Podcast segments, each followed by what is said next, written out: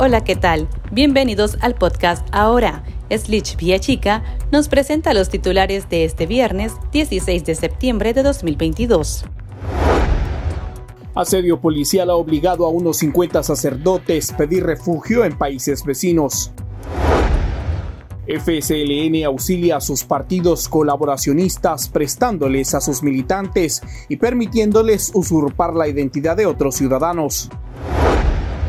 En el pulso, el Papa Francisco confirma diálogo con Ortega ante persecución contra la Iglesia Católica un grupo de al menos 50 sacerdotes nicaragüenses solicitó refugio a Honduras y Costa Rica ante la represión del régimen de Daniel Ortega, reveló el diario hondureño El Heraldo. El medio indicó que el obispo José Canales de la diócesis hondureña de Danlí aseguró que los religiosos han expresado un rechazo rotundo a las situaciones de injusticia e irrespeto a los derechos humanos por parte del régimen. Oponerse a la dictadura los ha golpeado psicológicamente por los asedios policiales y acoso que han recibido y por lo que ahora solicitan refugio a países vecinos. El régimen continúa negándole la defensa a Monseñor Leonardo Urbina, quien fue condenado a la pena máxima por presunto abuso sexual en un juicio arbitrario. El abogado Francisco Omar Gutiérrez, quien desde hace más de un mes espera que se le admita como defensor privado del párroco, fue impedido de ingresar al país el día jueves 15 de septiembre, cuando regresaba a Managua tras visitar a sus familiares en Estados Unidos. Migración le negó el ingreso sin darle explicaciones. Desde el mes de julio, los familiares de Monseñor Urbina insistieron con que el abogado fuera admitido como defensor del religioso, pero las solicitudes no fueron contestadas por el juez sandinista Eden Aguilar. La policía detuvo de manera arbitraria al ciudadano Freddy Martín Porras, hermano de la opositora Dulce Porras, integrante del movimiento Unión Democrática Renovadora en el departamento de Carazo. La dirigente opositora, quien se encuentra en el exilio, denunció a medios nacionales que los agentes se presentaron a la vivienda de su hermano sin orden judicial. Lo golpearon y trasladaron a la delegación policial de Ginotepe, donde no les brindaron información sobre los motivos del arresto. Dulce Porras dijo al medio confidencial que podría ser un nuevo patrón del régimen el capturar a los familiares de los opositores que se encuentran en el exilio. El colectivo de derechos humanos Nicaragua Nunca Más también denunció la detención arbitraria de Janine Orbiller Cuadra, de 63 años, y Ana Carolina Álvarez Orbiller, de 43 años, ambas de nacionalidad nicaragüense y francesa. El arresto ocurrió la noche del 13 de septiembre, cuando agentes de la policía buscaban a Javier Alberto Álvarez, esposo y padre de las detenidas, pero al no encontrarlo, encarcelaron a sus familiares. De acuerdo a la denuncia, Javier Álvarez se encuentra en el exilio debido a la persecución del régimen. También fue detenido su yerno, Félix Royce. En una semana se reportaron 17 incidentes relacionados a violaciones de derechos humanos en el país. Según la plataforma Monitoreo Azul y Blanco del 5 al 11 de septiembre, se registró un incremento de la represión contra sacerdotes, periodistas y excarcelados políticos. También se reportó el arresto de un líder territorial de una organización política. Asimismo, se cancelaron otras 100 ONGs y aumentó el control territorial o social, como en el caso de los estudiantes y personal docente de las universidades universidades que deberán informar sobre sus movimientos migratorios. Los partidos colaboracionistas del régimen Ortega Murillo tuvieron que recurrir a sus viejas prácticas de usurpar nombres para cumplir con la cuota de candidatos establecida para las votaciones municipales programadas el 6 de noviembre. En la lista preliminar se identificaron a varios militantes sandinistas cuyos nombres aparecen en el listado de los llamados partidos zancudos. Incluso están propuestos en diferentes organizaciones políticas a la vez, lo que constituye delito electoral, según expertos. Ivania Álvarez del Observatorio Electoral Urnas Abiertas dijo a Artículo 66 que varios pobladores realizaron su propia fiscalización y reconocieron en las listas a sus familiares que están fuera del país desde hace años. También opositores en el exilio demandaron una explicación a los partidos políticos por incluirlos en las listas sin ninguna autorización. La zona más afectada es Madrid y Ocotal mientras ellos hacen esta fiesta con nuestros nombres y nuestros apellidos y nos manchan con sus crímenes de lesa humanidad, eh, hay personas a las que están siendo detenidas. Las noticias más destacadas, el ritmo de la realidad nacional y debates para comprender el panorama social, ahora el podcast informativo sobre Nicaragua.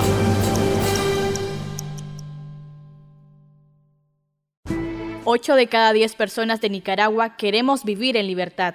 Es nuestro derecho. Queremos ser felices. Demandamos respeto y cumplimiento de la Declaración Universal de los Derechos Humanos. Queremos vivir en paz, sin miseria ni opresión. Sobrevive la palabra y el camino, porque sos Nicaragua la guerrera del amor. Movimiento Autónomo de Mujeres.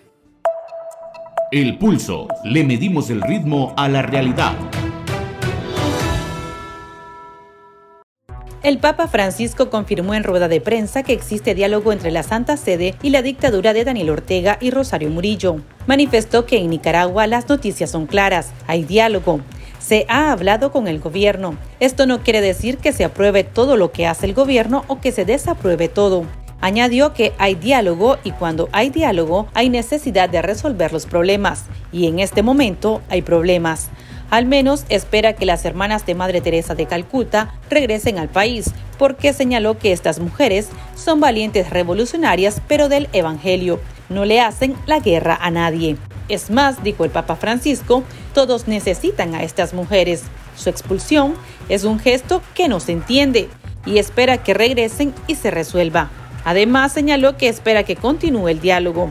Nunca terminar el diálogo, enfatizó el sumo pontífice.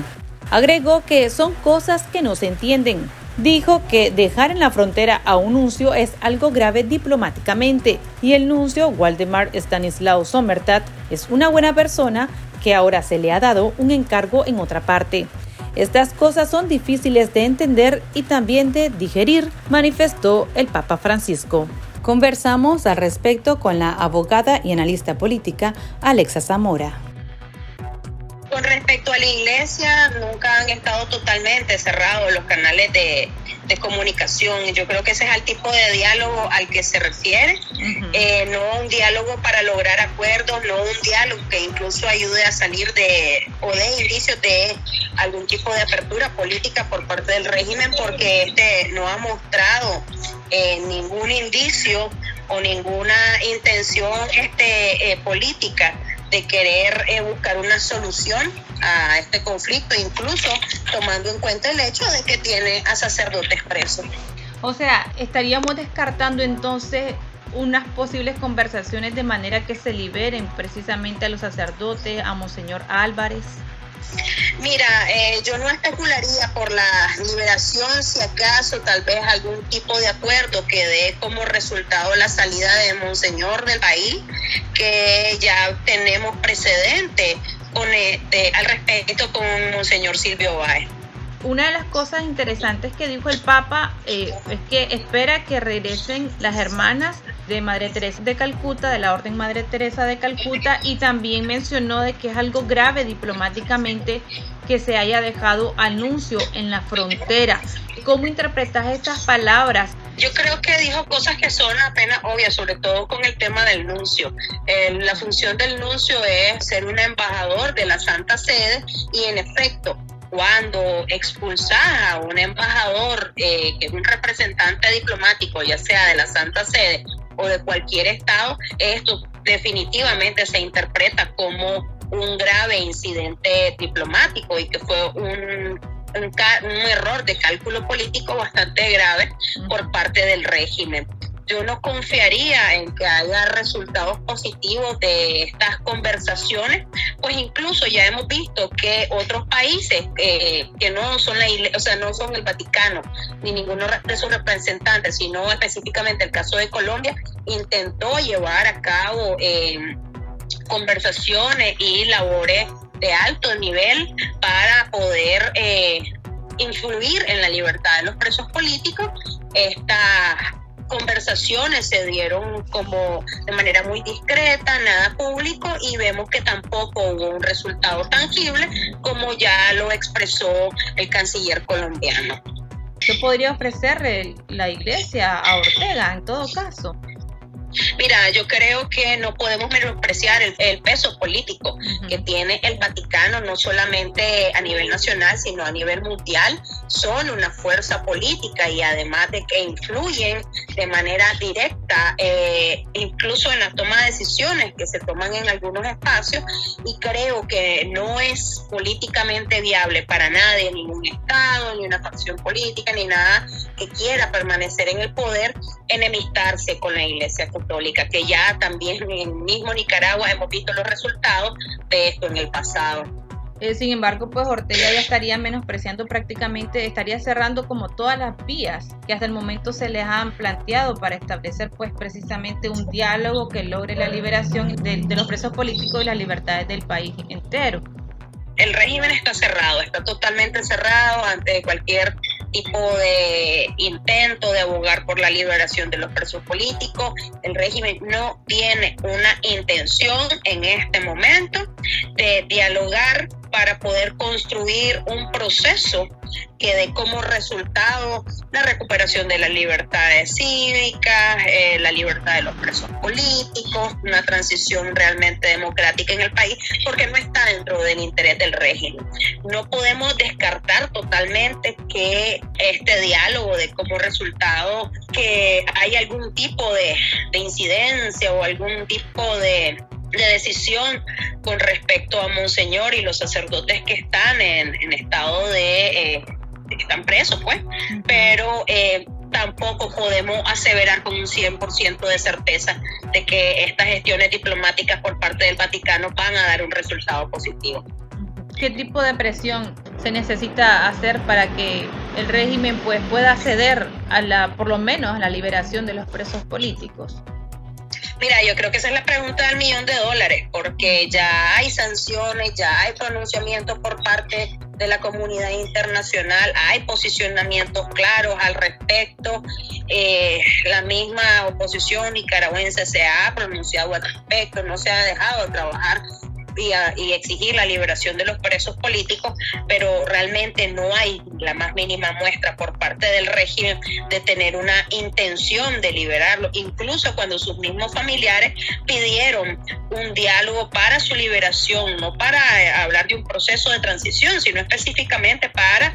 Eh, pedir la libertad de sus familiares y no ha habido ningún tipo de respuesta ni ante la presión diplomática, ni ante la presión económica, ni ante las demandas humanitarias por parte del régimen. Yo creo que estamos en una encrucijada bastante fuerte al respecto.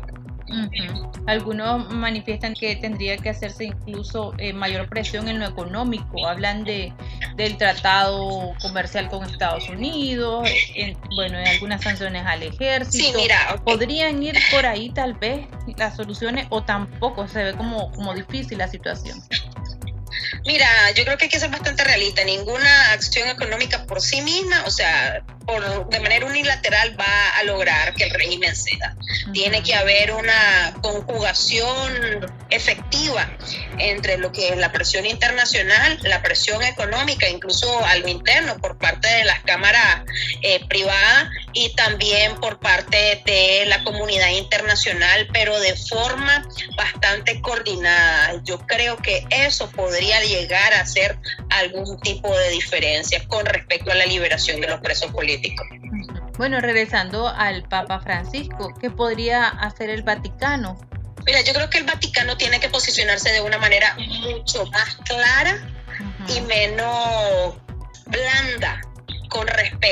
a la actual situación en la que se encuentran los representantes del Vaticano en el país. No estamos hablando de cualquier laico o de cualquier católico, estamos hablando de sacerdotes que son eh, representantes del Papa, eh, representantes de la Iglesia dentro de eh, sus diferentes instancias. Y si la Iglesia Católica no se posiciona de manera muy clara, está mandando un mensaje negativo en cuanto al tipo de respaldo que le da a los miembros de su iglesia.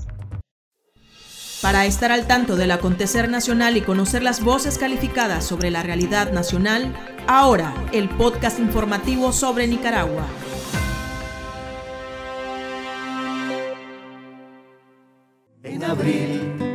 Fuego está encendido en miles que han dicho nunca más. Sembraron semillas de esperanza por Nicaragua. La tierra las acurrucó y germinó con amor. Sus rostros van por las calles, entre nosotros están. La semilla se multiplicó con flores y frutos, trayendo esperanza para resistir, a pesar de la plaga y maleza que quisieron dañar la semilla. Múltiples voces susurran, liberate y desprendete de todo lo que te impide ser y volar en libertad. Que lo malo se va a acabar, que lo bueno ya va a empezar. Ya no quiero llorar de pena, solo quiero cantar a sus cenas, que el cielo me quiere cantar. Movimiento Autónomo de Mujeres. Sigo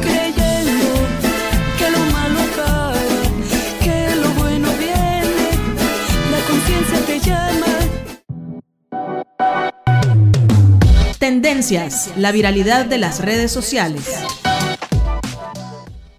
El presidente de El Salvador, Nayib Bukele, anunció que buscará la reelección inmediata en las elecciones presidenciales del 2024. Al estilo de Daniel Ortega, el mandatario salvadoreño aspira a mantenerse en el poder, a pesar que la constitución de su país lo prohíbe. Pero en una sentencia de la Corte Suprema de Justicia, elegida por sus partidarios, le allanó el camino. Según los magistrados salvadoreños, la responsabilidad cae sobre los ciudadanos en elegir o no al actual presidente. Para defensores de derechos humanos, el anuncio de Bukele no es una sorpresa. Además, existe un control total de todo el Estado que es inútil una discusión sobre si los ciudadanos lo consideran inconstitucional o no. Aquí termina el episodio de este viernes. Para más noticias pueden visitarnos en nuestra web www.articulo66.com. También puede suscribirse a nuestro podcast seguirnos en las redes sociales como Artículo 66 y en Twitter como arroba Artículo 66 Nica. Hasta la próxima.